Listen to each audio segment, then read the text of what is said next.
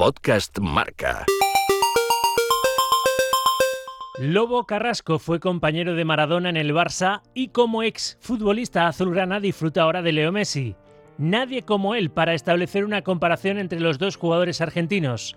El que fuera hábil regateador durante 11 temporadas en el Barcelona saboreó las mieles del éxito ganando una liga, tres recopas de Europa, tres copas del Rey, una Supercopa de España y dos copas de la Liga. Pero también sufrió una dura derrota difícil de olvidar la de la final de la Copa de Europa ante el Esteago de Bucarest en Sevilla. Con la selección española formó parte de aquel equipo nacional que logró el histórico 12-1 a Malta y el subcampeonato en la Eurocopa de Francia 1984. Tras su paso por el Barça, Carrasco fue de los primeros jugadores españoles en salir al extranjero. Jugó tres temporadas en el Sochaux de la primera división francesa. Se retiró en el Figueres y su posterior paso por los banquillos del Málaga B y el Oviedo no le fue satisfactorio. El Lobo encontró su lugar en los medios y en la actualidad es columnista de Mundo Deportivo y una de las caras más conocidas del chiringuito de Pedrerol. Su camino hacia la élite, su relación en el campo y su amistad con Maradona, su admiración por Messi, aquel 12-1 para la historia con la selección. En el iceberg repasamos con el propio Lobo Carrasco la carrera de uno de los extremos más habilidosos que ha habido en el fútbol español. Francisco José Carrasco Hidalgo. Lobo Carrasco, vamos a empezar por tus comienzos. ¿Cómo fue lo de dedicarte al fútbol y a qué edad empezaste a darle patadas a un balón, Paco? Pues la verdad es que yo tenía mi genética más de ciclista por mi padre, que fue corredor junto a Manzaneque, Federico Martí Montes en las vueltas a Castilla-La Mancha y todo esto que, hizo en sus años mozos. Y, lo primero que me regalaron fue una, fue una bicicleta, pero estando viviendo en Francia y esto, pues pensábamos todos pues, que seguramente, todos digo, mi familia, sobre todo mi padre, que me iba a dedicar a, a, correr en bici y todo esto, pero de carretera estoy hablando ¿eh? siempre. Y, y la verdad es que eh, en Valladolid, cuando ya regresamos a España, pues eh, ahí me, dieron una pelota de trapo y me puse a regatear porque yo había visto, eh, tenía 11, 12 años, había visto a Brasil del 70 y me puse a regatear sin que nadie me hubiese enseñado ni nada y, vi que me regateé a, un par de chicos y me quedé flipando porque dije, dije joder, esto ni, no lo había ensayado nunca ni nada y ahí ya me enamoré del balón y sobre todo del regate. ¿Y cómo un chico de Alcoy, nacido en Alcoy, en Alicante, acaba en el Terrassa o empieza, mejor dicho, su carrera profesional? Porque de ahí pasaste al filial del Barça y ya la historia que todos conocemos en el primer equipo del Barcelona, 11 temporadas siendo un extremo derecho, pues pues de los que ya poco se ven. Además, tu físico, ¿no? Un tipo de un 83, un tipo alto y que regateaba como si fuera de, de, de unos 60, ¿no? Un menudito. Sí, en aquella época los eh, regateadores casi siempre tienen la ventaja por eso, porque son bajitos, centro de gravedad ese bajo que se dice y todo esto, y eso efectivamente en el fútbol siempre te da, mm, te proporciona sobre todo en los giros, en los regates, mm, menos eh, minutaje, menos, menos décimas de segundo, y eso hace que el defensa no pueda pensar. Pero volviendo a la pregunta, eh, nací en Alcoy y, y, la verdad es que le estoy agradecido a mi pueblo, pero solamente estuve pues 11 meses prácticamente, porque luego ya eh, gracias a mi padre, que era constructor, pues eh, tenía, digamos, una cuadrilla de 20, 25 personas. Íbamos, eh, íbamos, bueno, porque íbamos con la familia con él, por muchas ciudades. O sea, yo, yo creo que he vivido, si no, no, no, no, recuento mal, o no cuento mal, mejor dicho, en 14 ciudades he vivido. Entonces la mundología siempre fue una, un arma que, que, a la postre en mi vida pues me ha servido pues para mucho y y bueno, profesionalmente, eh, eh, digamos que yo empecé profesionalmente a los 15 años, porque como tenía un cuerpo espigado y todo esto, pues a los 15 años me fichó el Torre de Embarra cuando yo era juvenil y bueno, pues yo entrenaba con, con los mayores que estaban en segunda regional y bueno, ahí ya me empecé a fretar a hombres, pues de esos que te dicen pues muchas veces, eh, niño te voy a matar, te voy a cortar las piernas, no sé qué, no sé cuánto y todas estas cosas. Y entonces ahí empecé a evitar esas patadas y, esas cosas que, me, que, me, valieron luego pues para meterme ya, cuando ya me fichó el Barcelona de juvenil, eh, como había jugado con hombres con 15 años, pues la verdad es que era muy asequible estar en el Barcelona y poder destacar. Lo que pasa que en Tarrasa, como bien dices, en tres partidos buenísimos que, que, que me salieron en Tarrasa, pues eso me catapultó para ya ir directamente al primer equipo, pero siendo campeón de España con 18 años en el Vicente Calderón, por el que paso actualmente con esa carretera que me hace llorar por dentro mucho, porque por ahí hice la primera jugada tipo Basilea y, ahí me di a conocer con 18 años al panorama futbolístico español. Pues eh, ganamos al Zaragoza 4-3, nos convertimos en campeones de España y ya en aquel momento con Agustín Montal de presidente me dijeron que iba a hacer el stage con el primer equipo. Y entonces, bueno, como ya no lo hice con el primer equipo y, me llevaron a la segunda división, pues me, fichó el Tarrasa y en tres meses luego ya volvía al Barcelona después de esa cesión. Y en el Barça ganaste una Liga Española, tres Recopas de Europa, tres Copas del Rey, una Supercopa de España, dos Copas de la Liga. Ahora vamos repasando algunos de estos momentos importantes de, tu carrera, pero hasta llegar al primer equipo del Barça y, llegar para quedarte y ser eh, titular durante 11 temporadas, en ese camino que, hubo, Paco, me imagino que mucho sacrificio, mucha renuncia, mucho esfuerzo, ¿no? Cuando uno ama la pelota como yo la sigo amando, eh, los esfuerzos son son gratificantes porque, eh, claro, yo llegaba el viernes, acababa de, ir al colegio, al instituto y, la verdad es que, que solo pensaba en el partido del sábado o del domingo. entonces, claro, me cepillaba, no me acuerdo, mis propias botas con, te estoy hablando en edad de infantil, por ejemplo, que me cepillaba mis botas con mantequilla de, de, de cerdo, esta que se compra en la charcutería, para que, para que tuviesen un tacto mejor y claro, no había estas grandes marcas y, grandes botas que hay ahora que te las pones y no hace falta, pues yo qué sé, dejárselas a alguien que tenga tu número para que te las vaya haciendo y tal. Si te las pones y, no, no, te sale absolutamente ni te roza ni nada y es una maravilla. Pero todas esas eh, cosas que hacía, pues era pues levantarme a las 7 de la mañana para jugar un partido a las 9, por ejemplo, y desayunar a tiempo. Eh, cosas y rituales que sigo haciendo con mi edad ahora mismo cuando tengo que, ir a, jugar un partidito o alguna cosa, ¿sabes? Entonces, todos los sacrificios merecen la pena porque estoy muy de acuerdo con aquella frase, por ejemplo, que, dice Picasso que cuando le preguntaba que por qué se tiraba tantas horas eh, pintando un cuadro y estas cosas, o le dedicaba tanto tiempo, es que cuando trabaja se divertía, decía. Entonces, claro, yo con el regate permíteme que te diga que eso siempre ha sido algo, joder, es que es, difícil de explicar porque en el fútbol eh, todas las cosas se pueden estudiar, se pueden maniatar, se pueden reducir, pero joder, la capacidad de un regateador no, hay antídoto, es que es algo increíble. Eh, ese descubrimiento que hice yo de, pequeño cuando cambié la bici por el, por el balón y sobre todo por el regate. Entonces, a partir de ahí siempre digo que me enamora el gran regateador porque un gol lo puede meter cualquiera, mete la puntera, esto está por allí, pero jugar regatearte a 1, 2, 3, 4, 5, 6 como hicieron mi amigo Maradona o, Leo Messi o esto, bueno, ya anteriormente con Garrincha y otros que me enamoraron, pues la verdad es que es algo fascinante por lo, por lo que merece la pena luchar siempre.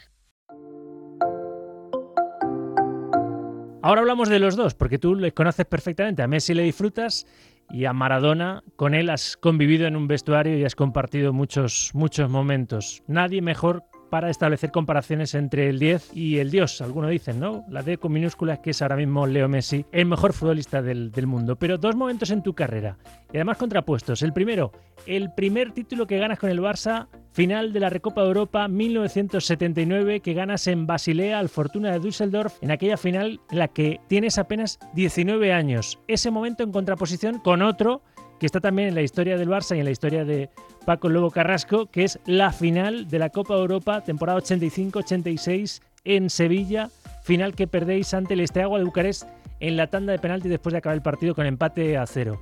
Dos momentos que tienes marcados a fuego en tu memoria, me imagino. Pues sí, la verdad es que Basilea viví la noche más mágica junto con el 2 a 1 de España-Malta, pero aquello fue algo apoteósico porque rompimos pues toda aquella mala suerte que tuvieron los Cubala, Manchón y todos los que merecieron ganar la otra Copa de Europa porque hicieron un fútbol antológico, pero aquellos postes cuadrados que había, pues la verdad es que jugaron en contra de, aquellos buenos remates y aquellas buenas jugadas que hicieron. Entonces, allí en Basilea el 4-3 y la forma de ganar mm, y esas jugadas y todo aquello, pues me catapultaron a nivel internacional y todo eso eh, me gustó muchísimo porque es un recuerdo que siempre guardaré.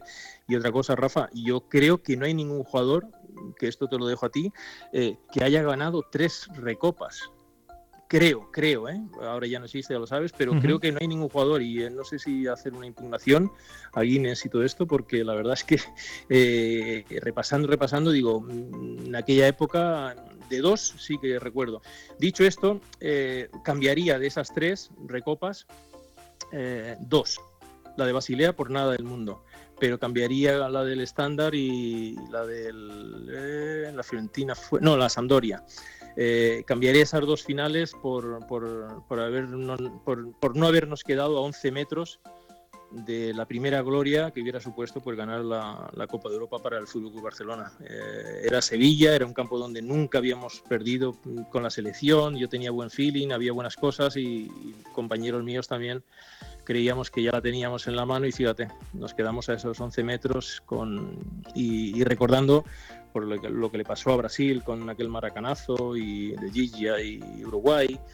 Eh, claro, es que en el fútbol hay, hay, momentos donde el dolor será eterno y lo llevaremos siempre por dentro, pero eh, fue una lección del propio fútbol porque ahí te, te das cuenta que, que aunque tengas calidad, tengas muchas cosas, táctica, hay, muchos, hay momentos en donde te quedas eh, a 11 metros o te quedas con un poste que no entró o te quedas con algo que te privó de, de levantar ese título. Entonces, eso es felicidad y dolor en términos periodísticos, lo que me has preguntado. En Sevilla tuviste esa amargura, aquella final de Copa Europa perdida ante el Esteagua de Bucarest, pero un par de años antes viviste la felicidad más absoluta con aquel 12 a 1 que mencionabas, aquel 12 a 1 para la historia ante Malta que supuso la clasificación de aquella selección de Miguel Muñoz para una Eurocopa de Francia de la que salimos en 1984 subcampeones tras perder ante la anfitriona en el Parque de los Príncipes. Es tu recuerdo más, más apreciado con la selección, ¿no? Los dos, tanto el 12 a 1 como luego la Porque pudimos perfectamente, Platini nos lo impidió ser campeones de Europa. Sí, vamos a ver, en el 12 a 1 la gente a veces me reprocha, algunos, que te quieren hacer daño, ¿sabes? Porque a mí esto es un deporte de equipo, aunque yo sea un regateador eh, empedernido y me van a de, de ser un chupón, eso lo diré siempre toda la vida, porque gracias a eso estoy hablando contigo, por ejemplo, también. Entonces, eh, el 12 a 1 viene precedido de una victoria en Malta, en un campo horroroso y tal, que donde se pusieron ellos 2-1 por delante, empaté eh, haciendo el segundo 2-2 eh, y Gordillo y Rafa pues y, eh, logró hacer el tercero y le pudimos dar la vuelta. O sea que sin aquellos dos puntos en aquel momento no hubiésemos podido acceder a este 2 1 lo digo para la gente cuando me dice no es que no metían yo más o menos cada tres cuatro partidos siempre hacía un gol. Lo que pasa que a mí mm, lo que me gustaba era regalárselo para mis delanteros centros, ya sea Santillana en la selección, Poli, Polito Rincón, o los que estuvieran, o el Brujo Guini. Entonces, claro, eh, esa era mi predisposición. Pero volviendo al tema del 12 a 1, eh, he vivido muchas cosas remontadas de, juvenil contra en un Barça español. Eh, tengo cosas en mi corazón que siempre guardaré, con mi mente, que es donde se guardan todas las cosas. y, y, ese 12 a 1, hay, un, hay una fase que muchos de mis amigos eh, que vivieron aquello te dirán, que es cuando llegamos con 3 a 1 al descanso y tal, pero con una sensación agridulce, porque parecía que le, le hubiésemos podido meter 5 o 6 en la primera parte ya para, ir a por los 12, porque nos metieron uno y en vez de 11 teníamos que meter 12. Pero hubo un momento en unos 6 minutos que hicimos 3 goles y a partir de ese momento es como meterse en la locura, es, es como acceder a un campo mental inaudito para el ser humano es como cuando algún amigo torero mío me dice, hay un momento en trance, que entro en trance y si muero en la plaza mm, no me dolería, por supuesto, tanto como a mis familiares, amigos y lo demás, porque e, entran en, ese momento de trance. En el fútbol, yo he llegado dos o tres veces a entrar en esa situación, ¿eh? con esas remontadas que te estoy diciendo, una de juvenil, otra al Göteborg, eh, en una remontada creo que fue de semifinales que nos dio acceso a la final contra el Esteagua. Y luego también, pero es que esta es súper salvaje, porque de juveniles, Rafa, oyentes, eh, eh, yo creo, yo creo sinceramente que pocos profesionales pueden decir que en los jueves, los partidos que hacíamos de, que preparábamos de contra un juvenil, por ejemplo, contra un equipo inferior, joder, llegar a 7, 8, 9 goles era muchísimo, ¿sabes? Entonces, eh, claro, cuando pasó eso, si lo hubiésemos tenido que hacer 14, 15 goles, puedo dar mi, mi palabra de futbolista que se los hubiésemos hecho. Porque en ese momento jobar, hay esas frases de que se, giró, o sea, el campo se volcó hacia abajo, o sea, ellos, yo la cara de pánico de ellos que tenían ya es que tiraban el balón donde, donde fuese, no, la presión era infernal en todos los sentidos, no digo solo ambiental, porque se fue llenando el campo y todo esto, pero eh, en el terreno de juego, jobar, éramos imparables. En ese momento, sinceramente y literalmente, eh, hubiésemos tenido pues, que hacer 14 y 15 goles en ese momento y los hacemos sin lugar a dudas. Tú has jugado con los mejores. Estamos hablando de Schuster, de Kini, de Urruti, de Julio Alberto y, como no, de Diego Armando Maradona. ¿Cómo le definirías tú? Así también con la perspectiva del tiempo, ¿eres capaz de definir al, Pelusa? Lo que era como futbolista y, y, lo que consiguió no solo en el Barcelona, sino también después en el Nápoles prácticamente ganando una UEFA el solo? Vamos a ver, yo escribí en mi libro Regata y Propina que en el apartado de Diego, cuando llegó al Barcelona, que fue el jugador que desafiaba la física, ¿no? Porque hacía cosas técnicamente pues, de una capacidad eh, increíble a la hora de, manejar el balón. Digamos que el balón hacía lo que él deseaba y eso es en fútbol muy, muy, muy, muy difícil. Y con la buena sintonía que teníamos en el terreno del juego, pues la verdad es que yo me divertí muchísimo estando eh, jugando ese fútbol de ataque y, todo lo que pudimos hacer.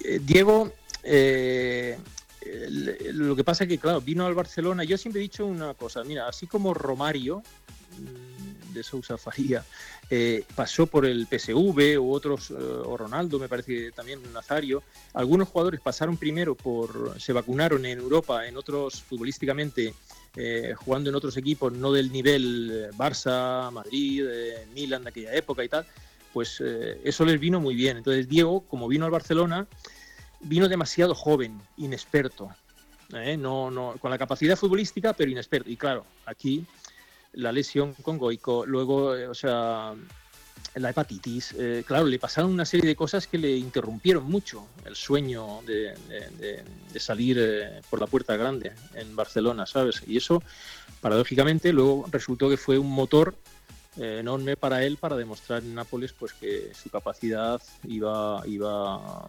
destinada a ser el mejor del mundo en aquel momento. Y, yo me alegré muchísimo porque fui a Roma a verlo en la final estaba fastidiado el pobre con el tobillo, pero la jugó y todo contra los alemanes y, y la verdad es que con el Nápoles hizo partidos que son, son para, la, para la memoria eterna de los que amamos el, el balón, el buen fútbol y, esas maravillas en los metros finales que hacía, porque sigue siendo una de las cosas en las que sí puedo comparar a, a Diego Maradona con, con mi amado Leo Messi.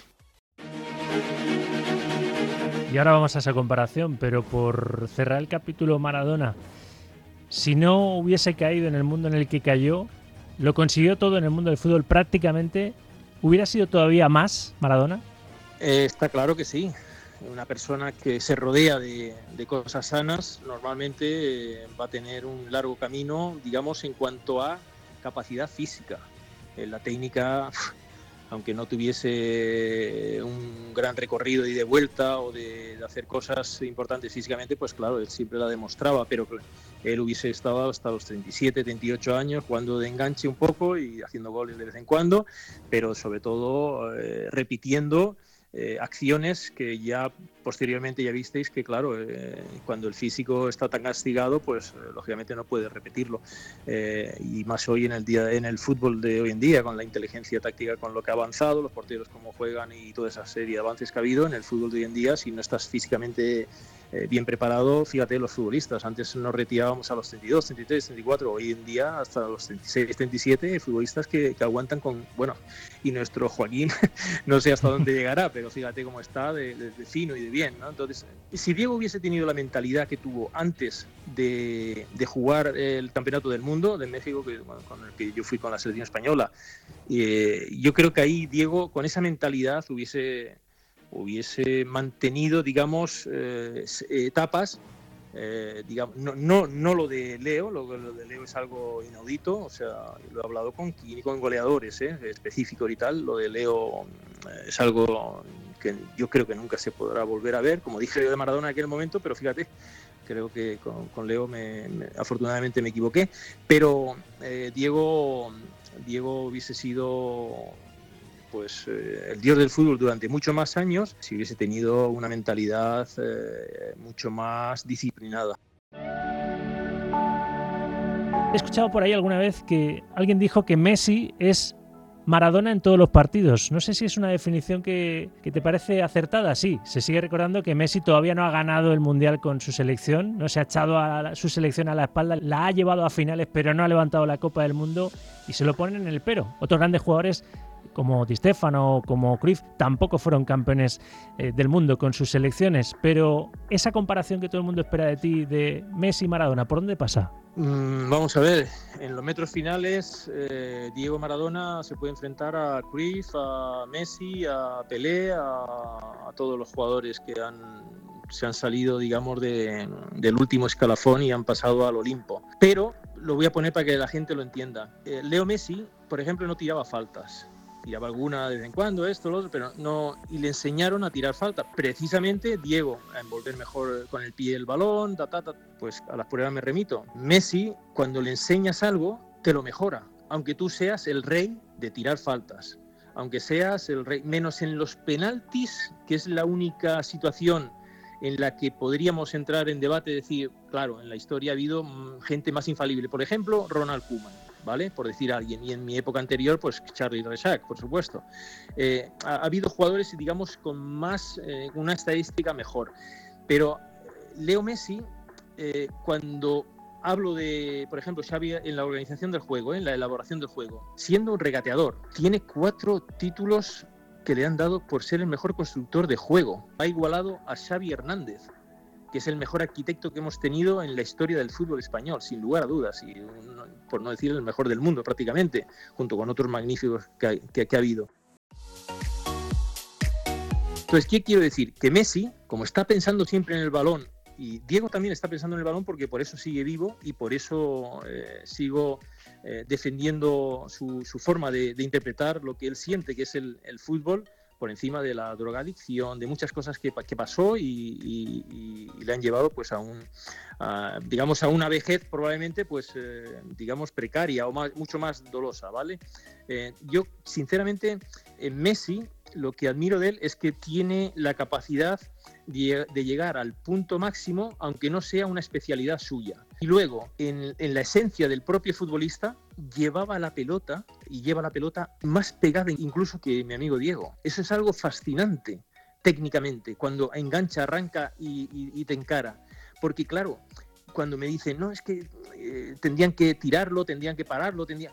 es que no te da tiempo como defensa, ¿sabes? Entonces, en la virtud regateadora, lo de Leo Messi es, una, es, un, es un punto más, es un paso más aquellas barbaridades que, Diego eh, pudo hacer con nuestro Barça, con el Nápoles y con todos los equipos, con la selección y con todos eh, los defensas a los que se tuvo que enfrentar. Entonces, y otra cosa que quiero decir, eh, antes nos intentaban, digo intentaban porque a mí nunca me cazaron, tocar y saltar. Si no, si no te cogen en el aire, te llevan al hospital. Entonces, en nuestra época, como se demostró, claro, si no sabías evitar patadas o no, no estabas listo en, ese, en, ese, en esa faceta, te metían en un hospital rápidamente, ¿sabes? Había unas patadas horrorosas. Pero hoy en día es más difícil regatear, créeme, ¿eh? es más difícil regatear a estos defensas preparados eh, eh, tácticamente, agrupados, escalonados. Claro, hoy en día es mucho más, para mí, es más difícil que aquellos defensas que,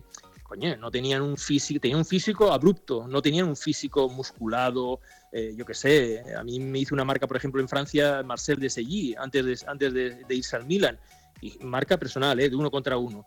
Y coño, no, no, eso sí que era un, deportista que dices, y ya venían pues casi todos pensando o siendo parecidos a los que, a los que, a como fue él. Entonces, por ejemplo, eh, a Diego Maradona le das un balón y en 20-25 metros finales te hace cosas como te las puede hacer Messi. Pero Messi le das un balón desde medio campo y yo no creo que haya un futbolista en el mundo capaz de, en su época buena, ¿eh? pero claro, ¿y qué época no es buena? Tú me dirás, es que hoy en día tal, pero esa de coger salvajemente el balón y a 50 metros lo que le hizo al Athletic Club de Bilbao, lo que le hizo al, Getafe, lo que le, hace a todos los a todos los, que se pongan por delante en aquel momento. Eh, claro, eso eso no, eso, eso no se puede volver a ver porque te pone de pie en un estadio. Y yo, aunque soy del Barça, eh, soy del, fútbol en primer lugar. Y para acabar, Messi tiene un paso más que Maradona porque no se puede, es, una indecencia repetir tantas veces eh, esas cosas, domingo, domingo, semana, semana y todas esas cosas, ¿sabes? tú has dicho la frase, ¿no? Que es Maradona todos los días, pero claro, eh, lo, de, lo, de Messi va más allá, sinceramente.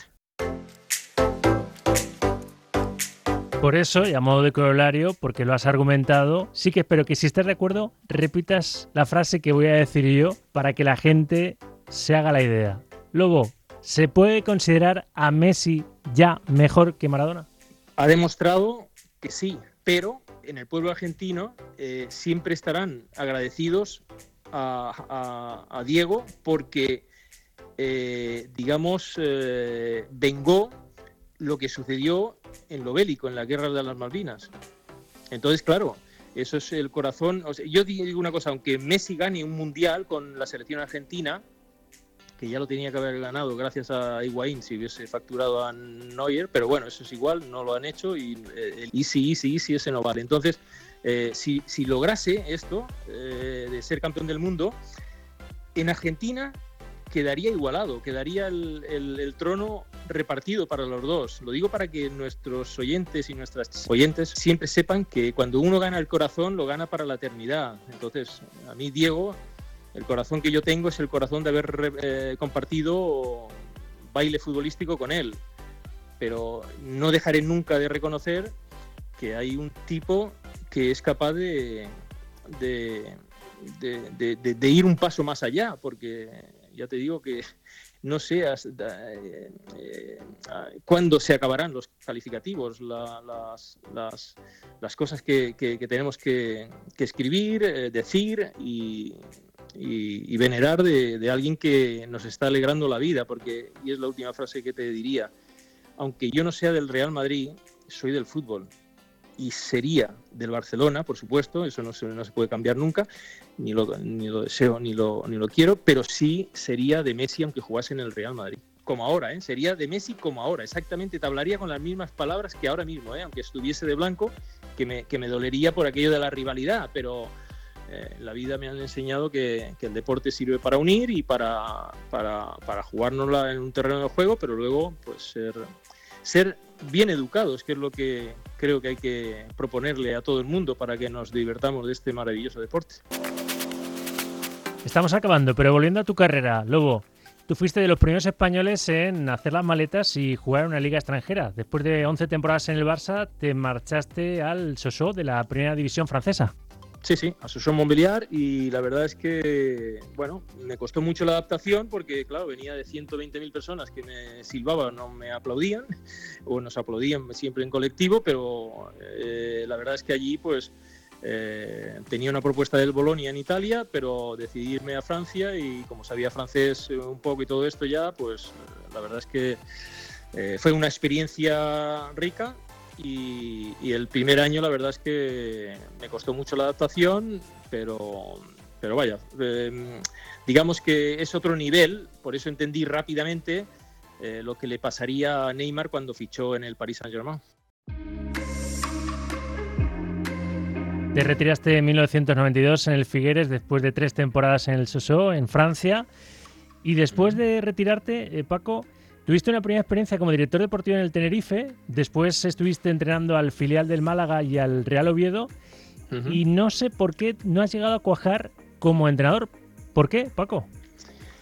Porque lo que se piensa no se puede desarrollar en un terreno de juego. Hay, hay entrenadores, yo creo, con toda la humildad, y que están hechos para entrenar en, en algunas categorías y otros en otras. Entonces, cuando tú no escalas rápido y no llegas al nivel alto, pues la verdad es que, es mejor eh, darse cuenta de que ahora no mando yo. Yo mandaba cuando tenía el balón. eh, y aunque me silbasen 100.000 o, o 120.000 personas, era capaz de girar eso con una jugada o con alguna acción, pero eh, ahora mismo cuando uno entra en la dirección deportiva y cuando uno coge el papel de entrenador, pues te permite estar muy cerca de los tuyos, que son los jugadores, pero no, no puedes hacer lo mismo que hacías antes. Ahora solo puedes hablar, influir, bueno, pues dar consejos y, sobre todo instruir. Pero está claro que yo tenía mm, muy, muy diseñado ya todo lo que quería realizar y la dirección deportiva no me gustó porque es eh, muy sedentaria, estar en un despacho y eso no me gustó.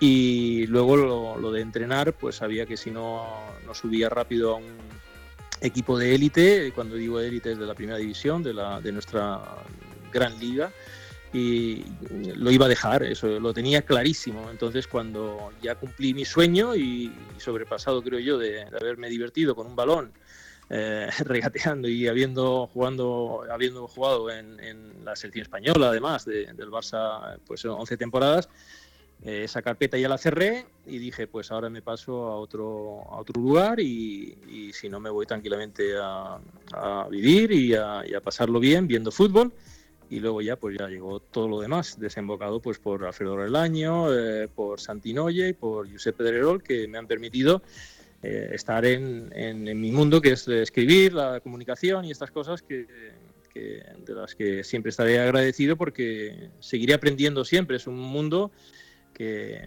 que tratado con respeto y buena, buena valoración, pues eh, también, te, también te llena, ¿sabes? Y eso, más que tener una pelota en los pies nunca, pero para ser sinceros, y a mi edad os lo puedo decir, es el escalón inferior con el que me divierto muchísimo. Ya has encontrado tu sitio en los medios, en Mundo Deportivo, en esa columna donde analizas la actualidad del Barça y en el chiringuito de, jugones con, con Pedrerol, programa que también disfrutamos en Radio Marca. Los siguientes de Radio Marca también disfrutan en la redifusión de madrugada de un programa que es icónico ya de la televisión. Pues Lobo, la última para terminar. Este espacio trata de descubrir la parte que no se ve del éxito en el deporte, así que todos aquellos chavales que nos estén escuchando y que sueñen con ser un Lobo Carrasco en el futuro, para acabar, ¿qué consejo le darías a esos jóvenes delanteros que a los que les encantaría regatear como tú y llegar muy lejos? Pues apasionarte y sobre todo no, no nunca dejar de, jugar el fútbol que, tienes eh, dentro. Otra cosa es la evolución, que es lo que más me gusta en esos periodos de, alevines, benjamines, infantiles, porque hay que evolucionar más que ganar el domingo. Aquí lo importante es que cada vez seas mejor futbolista, tanto lo digo para chicas como para chicos, que vienen pegando fuerte todos y quieren ser deportistas, que es el gran título que yo, que yo me, me, otorgo, es ser deportista más allá de la época profesional que me tocó vivir. Y eso eh, es una lección de vida para protegerte de todas las cosas, la bebida, el alcohol, las malas compañías, eh, esa, esa eh, disciplina, si la tienen, siempre llegará más lejos. Una chica o un chico que tenga disciplina y tenga una cierta, una cierta calidad, que el que tiene una super calidad y se deja llevar por estas cosas que os estoy diciendo. O sea que desde aquí mi ánimo y, sobre todo que, tengan esa humildad, por ejemplo, la que demuestra eh, Andrés Iniesta, que siendo el rey del mundo, el, nuestro rey con aquel gol increíble, pues eh, lo veremos seguramente haciendo cola cuando vaya a comprar el pan, porque tiene esa humildad, tiene esa forma de, ser en la vida que creo que es muy buena para, como ejemplo para todos los, niños y niñas que cuando ya consiguen el primer éxito se les sube a la cabeza, eh, que si el representante, que si no sé qué, no, no, aquí hay que con tranquilidad, con humildad y sobre todo superándote a ti mismo y siendo deportista toda la vida. Ojalá haya muchos chicos y chicas que nos que, sigan esta, esta digamos lección que a mí me dieron cuando yo, yo era pequeño y que de la que no me muevo hasta y no me moveré hasta que deje de respirar por última vez.